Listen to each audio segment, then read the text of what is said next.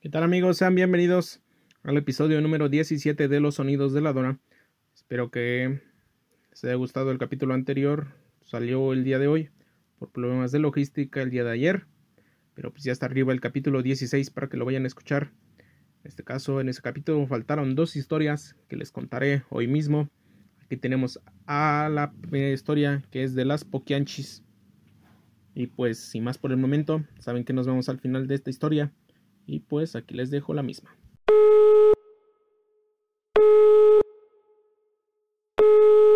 Este, bueno. Señora, le vengo ofreciendo la venta sillas de piel de burro para que usted pueda sentarse y acostarse en ellas escuchando el podcast de Los sonidos de la dona.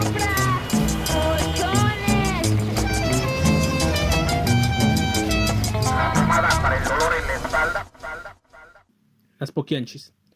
Las Poquianchis es el sobrenombre y nombre mediático con el que se le conoció a un grupo de asesinas seriales mexicanas activas entre 1945 y 1964, principalmente en la ciudad de San Francisco del Rincón, Guanajuato, México. El grupo estaba conformado por cuatro hermanas de la familia González Valenzuela, Delfina González Valenzuela, que nació en 1912 en El Salto, Jalisco, México, y falleció el 12 de octubre de 1968 en Irapuato, Guanajuato, y esta era una de las líderes de las Poquianchis. Las otras tres, las otras tres mujeres formaban un grupo criminal que formaban el grupo criminal eran María de Jesús González Valenzuela, María de, del Carmen González Valenzuela y María Luisa González, alias la Eva. Valenzuela falleció en noviembre de 1984 en Irapuato, Guanajuato. Las cuatro mujeres eran dueñas de varios burdeles en Guanajuato y Jalisco. Sus víctimas fueron en mayoría mujeres privadas de la libertad para ejercer como prostitutas a un servicio, aunque también asesinaron a clientes, bebés, de, bebés de mujeres esclavizadas. Su número confirmado de víctimas son de 91, pero se cree que pudieron matar a más de 150 personas, convirtiéndose en las asesinas seriales más prolíficas registradas en la historia de México. La familia González Valenzuela y las hermanas González nacieron bajo el apellido de Torres Valenzuela. Fueron hijas del matrimonio conformado por Isidro Torres y Bernardina, Valenzuela. Oriundos del Salto Jalisco, la familia González era una familia muy disfuncional. Su padre trabajaba como policía para el gobierno porfirista. Tenía el cargo de alguacil, se mantuvo en el puesto después de la Revolución Mexicana. Era un hombre violento, prepotente y autoritario que con frecuencia golpeaba a su esposa y a hijos. Se cuenta que desde pequeñas obligaban a sus hijas a ver las, ejecuciones de los presos. Por su parte, su madre era una fanática religiosa. Sus maltratos en la casa González llegaron a tal punto que en cierta ocasión Carmen, Carmen González, siendo una adolescente, se fugó de la casa con su novio, Luis Jasso, varios años, varios años mayor que ella. Su padre la buscó y tras encontrarla la golpeó y la encarceló de manera arbitraria en la prisión municipal, sin ninguna causa de orden o aprehensión. La mantuvo bajo arraigo, por lo que un número indeterminado, por un número indeterminado de tiempo, se le extendió por varios meses. Ese mismo día Isidro Torres se convierte en un prófugo de la justicia al asesinar a un presunto delincuente llamado Félix Ornelas. El finado era hacendado sospechoso de varios delitos, que murió durante una durante el intento de arresto al recibir varios disparos por la espalda por parte de Isidro Torres. Este último huyó de la justicia dejando a su, dejando a su hija encarcelada por catorce meses. Carmen salió de la prisión gracias a un hombre cincuentón dueño de una tienda de abarrotes con quien Carmen había establecido relación amorosa, fruto de una relación procreída de un hijo. La familia Torres Valenzuela se vio forzada a cambiar su apellido por el de González. Para evitar posibles represalias y poder huir al pueblo, del pueblo, su padre se separó de la familia para vivir una vida de fugitivo. Para 1935, la familia vivía en un estado de pobreza lamentable. Las hermanas habían conseguido empleo en una fábrica textil, pero los salarios que les pagaban eran apenas, eh, estos apenas les servían para subsistir. En 1938, Carmen conoce a un hombre llamado Jesús Vargas, alias el Gato, con el que Carmen estaba, estaba entabla una relación. Ese mismo año se van a vivir juntos. A una pequeña cantina en el Salto. Vargas, en el Salto Vargas, Vargas dilapidó todas las ganancias del establecimiento hasta llevarlo a la ruina. Después de esto, Carmen abandonó a Jesús Vargas y se regresó a vivir con su familia. Para este momento los padres de las hermanas González habían muerto, dejándoles una modesta herencia, con lo que el capital de Delfina abrió, con, este mismo capital, Delfina abrió su primer burdel ubicado en el Salto, Jalisco. La prostitución era ilegal en Jalisco, pero la vigilancia para cometer esa práctica era pobre. El, el prostíbulo estuvo activo por mucho tiempo, hasta que una reña suscitada en el lugar llamó la atención de las autoridades que cerraron el establecimiento, el burdel, de, el burdel Noche de Guadalajara. En 1954, Delfina muda el establecimiento a Lagos de Moreno, Jalisco, durante las festividades de la fiesta anual celebrada en el pueblo. Para establecer el negocio, las mujeres contaron con el apoyo de varias autoridades corruptas.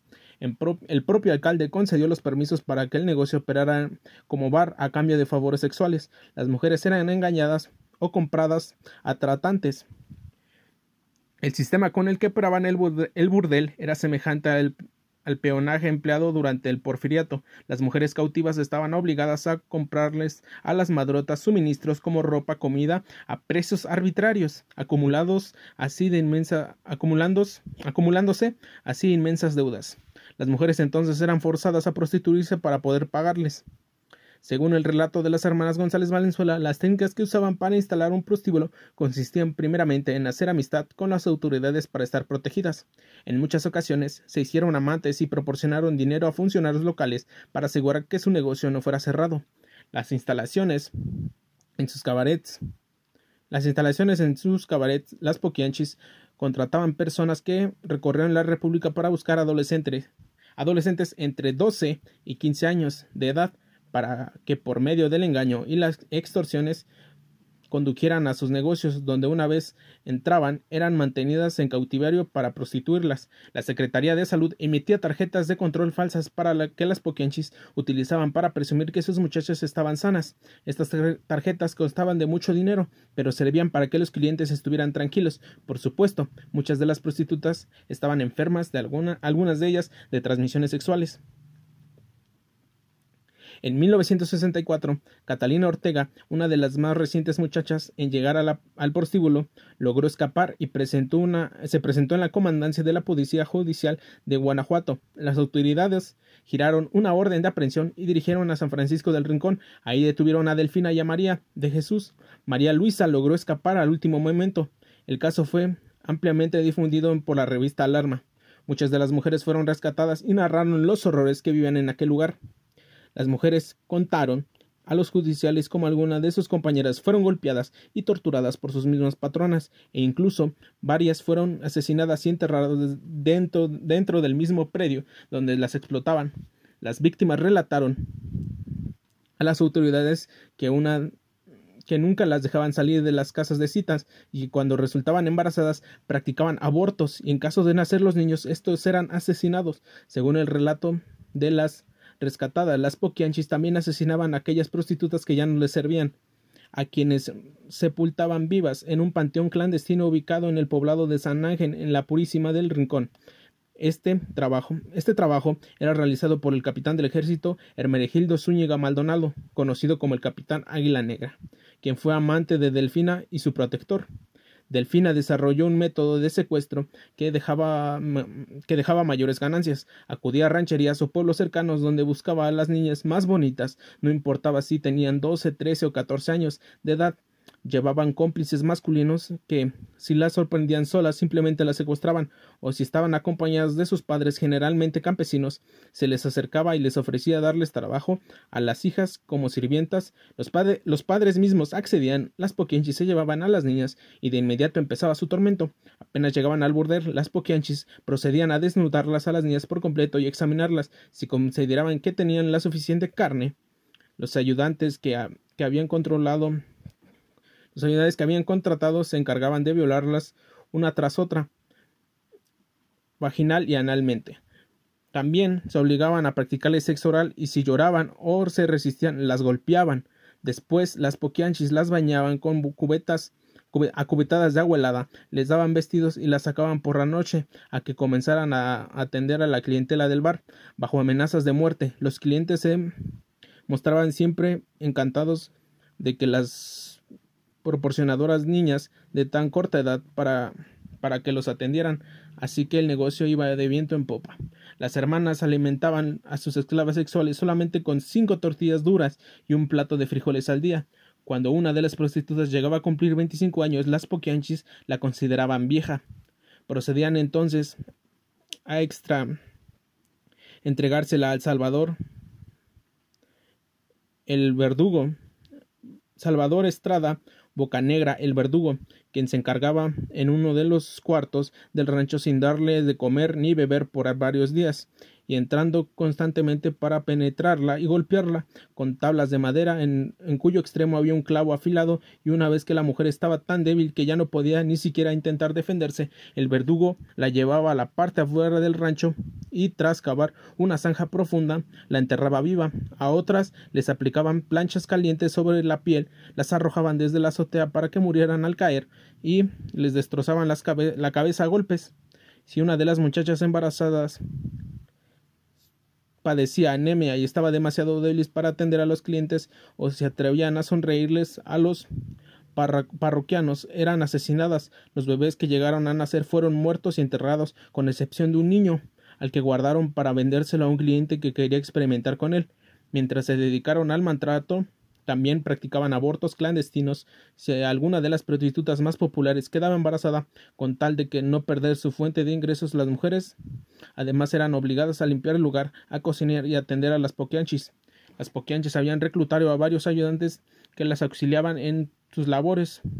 Uno era Francisco Camarena García, el chofer que se encargaba de transportar a las jovencitas reclutadas junto con Enrique Rodríguez Ramírez. Otro era Hermenegindo Zúñiga es capitán del ejército conocido como el Águila Negra, quien servía como su guardaespaldas y cuidador del burdel. José, José Facio Santos, velador y cuidador del rancho, y Salvador Estraga, el verdugo, quien golpeaba a las prostitutas que protestaban por algo y cuando alguna amenazaba con marcharse o denunciar por los maltratos a los que eran sometidas, se encargaba de asesinarlas y enterrarlas. También policías y militares utilizaban los servicios de estas niñas esclavas, todo gratis a cambio de proteger a, cambio de protección para el burdel. María auxiliaba auxiliadora Gómez, Lucía Martínez del Campo y Guadalupe Moreno Quirós, Romana Gutiérrez Torres Adela Mancilla Alcada y Esther Muñoz La Pico Chulo eran prostitutas que se convirtieron en, las saladoras y castigadoras a cambio de que las poquianchis respetaran sus vidas. Cuando alguna de las niñas nuevas no quería ceder entre un capricho de algún cliente, ellas se encargaban de arrastrarlas de los cabellos por todo el burdel, llevarlas a un cuarto y darles de palazos hasta dejarlas inconscientes. La Pico Chulo también gustaba de matar a palazos a las muchachas, destrozándole la cara y el cráneo con una con una tranca de madera. los ritos satánicos. Entre muchos de los mitos creados en torno a este caso, la prensa amarillista creó los ritos satánicos. Se afirmó que hacia 1963 las Poquianchis incursionaron en el, en el satanismo.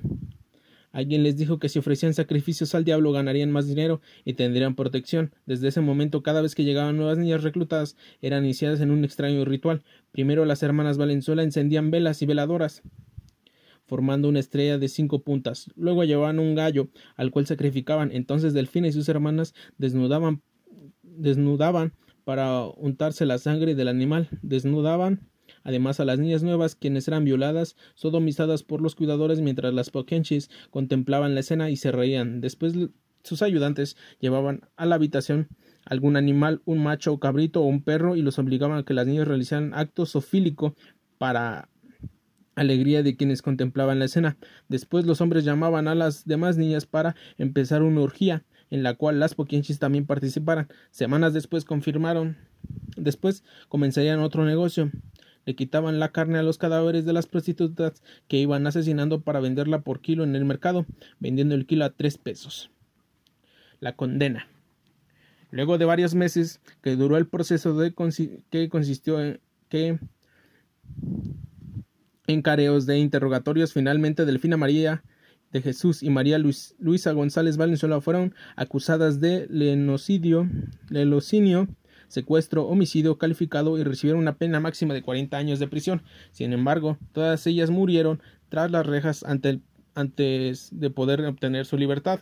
Delfina, conocida como la Poquianchi Mayor, falleció a los 56 años en la cárcel de Irapuato el 17 de octubre de 1968. Mario Elvisa, apodada la Eva, la hipernuda, perdió la vida en una celda de la cárcel municipal en Irapuato en noviembre de 1984, luego de ser consumida por una por un, por un cáncer hepático y María de Jesús fue la única que falleció en libertad. El caso de las Poquianchis fue tan famoso que incluso el argumento de obras de teatro de películas Las Poquianchis de 1977 dirigida por Felipe Casas y libros algunos connotados y libros de algunos connotados liberados Las Muertas, novela de Jorge Ibargüentoya que adoptaron la historia, además de que en 2011 en la serie Mujeres Asesinas, series adaptadas por Televisa dirigida por Pedro Torres, sácase para el final de la tercera temporada un capítulo sobre las poquianchis, dándole el nombre a las catuchas empresarias. Típico de Televisa. Y pues bueno, aquí es como termina la historia de las poquianchis. Espero que les haya gustado. Y ya saben que no olviden seguirme en mis redes sociales como los sonidos de la dona en Facebook, los sonidos de la dona en YouTube, los sonidos de la dona en Spotify y en cualquier plataforma de podcast y los sonidos guion bajo dona en Instagram. Sin más por el momento, hasta aquí termina la primera historia. Hasta luego, coman mucho pan de muerto en este día, pues claro, de los muertos. Hasta luego.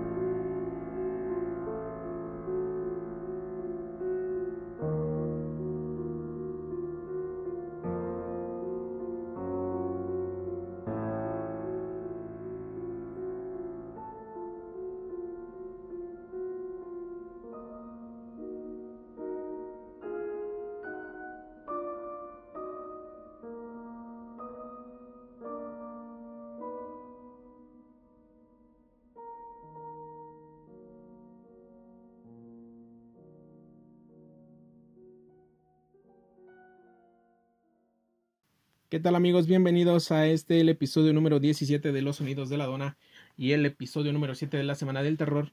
Esta es la segunda historia que no entró ayer por temas de logística. Tal vez fue cambiada, eso no lo sabemos. Pero esta es una historia un poquito más corta. Espero que les guste y nos vemos al final. Robledo Punch, o el ángel de la muerte. Robledo Punch es un asesino en serie argentino, uno de los mayores criminales de la historia del país apodado el Ángel Negro o el Ángel de la Muerte por la, prensa. Cuando solo tenía 20 años, fue condenado a reclusión perpetua cuando cumple prisión efectiva desde 1972. Cuando, cuando Carlos Eduardo Robledo Punch vivía en la calle de Borges en el 1856 del barrio de Olivos, Buenos Aires, Argentina, llegó al barrio con sus padres cuando tendría 10 años. Alquilaban un apartamento que se encontraba en el primer piso de una herrería. El padre se llamaba Víctor y trabajaba en General Motors. Era moreno, algo calvo, delgado y ojos achinados. Carlos se parecía más a la madre, de origen alemán. Era la ama de casa y en verano vestía a su hijo con pantalones cortos blancos y remera de rayas. Andaba en bicicleta de su padre, que le quedaba un poco grande. Carlos era tímido, como su madre, quien lo cuidaba mucho. El padre trabajaba todo el día los sábados y domingos se lo veía tomar aperitivos con Roberto, el caballero en el almacén El Vasquillo, que estaba en que estaba casa por medio de su domicilio. Compraban con la famosa libreta, así que no era una persona con gran poder adquisitivo.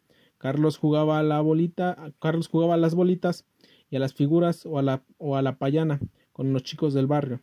Estudiaba piano, cosa que no le gustaba. Cuando comenzó a estudiar en la secundaria fue al colegio Cervantes en Florida en Vicente López.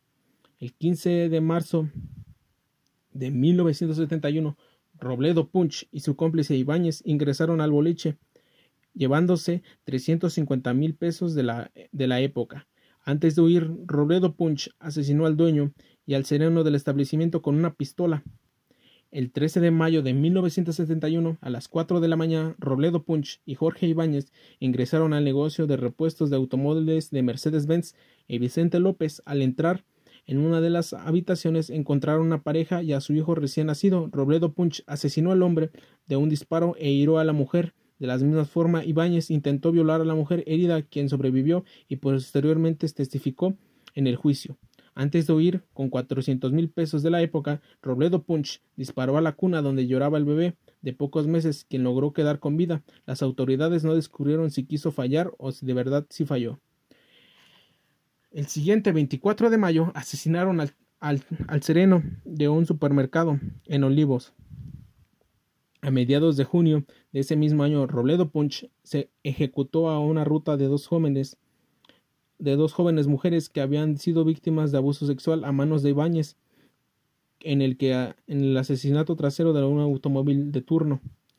El 5 de agosto, en circunstancias bastante dudosas, Ibáñez falleció luego de un accidente automovilístico. Robledo Punch, quien conducía el vehículo, huyó ileso de la escena. Luego del accidente hay quienes sospechan que, que en realidad Robledo Punch lo asesinó. Con la muerte de Ibáñez hubo un, receso en la actividad delictiva, la cual retomó en noviembre de 1971 junto con su nuevo cómplice Héctor Somoza. El 15 de, el 15 de ese mismo mes asaltaron un supermercado asaltaron un supermercado acribillando al encargado con una pistola Astra calibre 32 que habían obtenido pocos días antes de un robo en una armería. Dos días después de ese hecho, el 17 de noviembre, rompieron e irrumpieron en una concesionaria de autos y asesinaron al cuidador. Pasaba una semana. Fue el turno de otra concesionaria de Martínez. redujeron y mataron otra vez al encargado. Le quitaron las llaves y robaron un millón de pesos. Robledo Punch lo, asesinó de un disparo en la cabeza. El 3 de febrero, Robledo Punch y Somoza ingresaron a una ferretería en Caraputa, Carupa, perdón. Asesinaron a la, vigilante, al vigilante e intentaron abrir la caja causándole con las llaves. En una situación confusa en la que aparentemente Robledo Punch sobresaltó asesinó a un disparo a Somoza, intentando dificultar la tarea, reconociendo por parte de los investigadores policiales, tomó un soplete y quemó la cara de, del cadáver de Somoza. Punch decía que su cómplice le traía mala suerte, por eso decidió matarlo. Luego de abrir el cofre de caudales con el mismo soplete, recogió el botín y huyó de la escena.